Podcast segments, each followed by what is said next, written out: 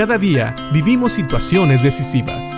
La Biblia nos da seguridad, nos anima y nos instruye. Impacto Diario con el doctor Julio Varela. La Biblia nos dice que hay misterios que le pertenecen a Dios. Es decir, hay muchas cosas que nosotros realmente no entendemos cómo pasan, cosas que no conocemos y a veces ni siquiera nos imaginamos que existan. Pero las cosas que Dios quiere que sepamos, nos las ha revelado en su palabra. Una de ellas que veíamos en Colosenses 1.15 es el hecho de que Cristo es la imagen visible del Dios invisible. Es decir, Cristo vino a esta tierra a reflejar el carácter y también el amor de Dios. Y nos sigue diciendo que Él es antes de todas las cosas, Él es el supremo sobre toda la creación. Y el versículo 16 nos dice exactamente por qué. Fíjate bien que dice este versículo porque por medio de Él Dios creó todo lo que existe en los lugares celestiales y en la tierra. Hizo las cosas que podemos ver y las que no podemos ver, tales como tronos, reinos, gobernantes y autoridades del mundo invisible. Todo fue creado por medio de Él y para Él. Aquí nos dice algo muy interesante. Nos dice que por medio de Cristo Dios creó todo lo que existe. Ahora, tenemos que entender que esto tiene congruencia con lo que dice Génesis capítulo 1, donde nosotros leemos que por seis días Dios dijo y fue creado. Por ejemplo, Génesis nos dice que Dios dijo sea la luz y fue la luz. Colosenses nos revela que el agente creador de todas las cosas fue la segunda persona de la Trinidad, nuestro Señor Jesucristo. Pero también nos dice algo muy interesante. Nosotros sabemos que todas las cosas le pertenecen a Dios.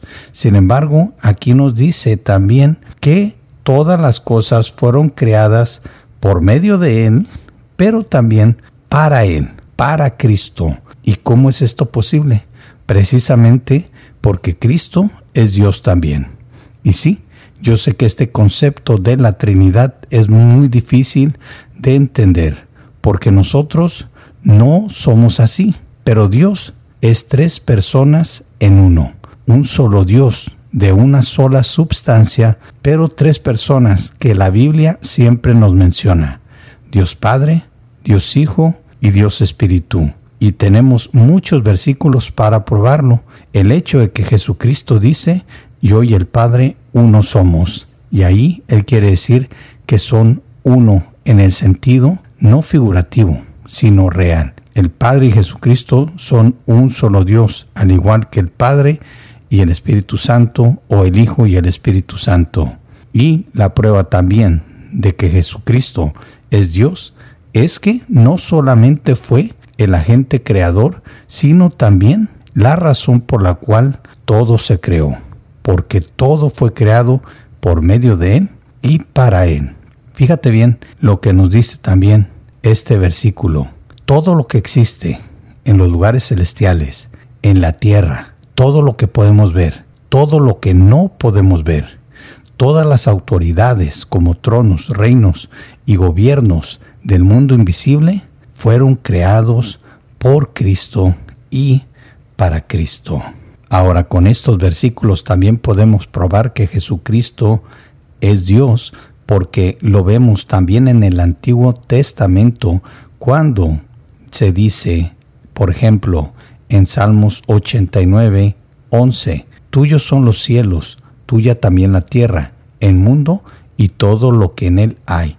Tú lo fundaste. Y fíjate que Colosenses dice que todo fue creado por medio de Él y para Él.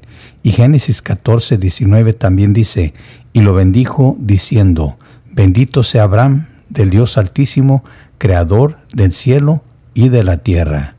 Y también en Deuteronomio 10, 14, he aquí, al Señor tu Dios pertenecen los cielos y los cielos de los cielos, la tierra y todo lo que en ella hay Así que tenemos suficientes versículos que nos dicen que todo le pertenece a Dios. Y también en Colosenses nos dice que todo fue creado por medio de Cristo y para Cristo. ¿Por qué? Porque Cristo es Dios. Así que pensemos en esto. Todos somos creados por Dios y todo lo que vemos fue creado por Dios, por Cristo, el agente creador, y para Cristo, quien es Dios mismo, la segunda persona de la Trinidad. Por eso, Él es el primero sobre todo. Él está sobre todas las cosas. Él es soberano porque Jesucristo es Dios. Piensa en esto y que Dios te bendiga.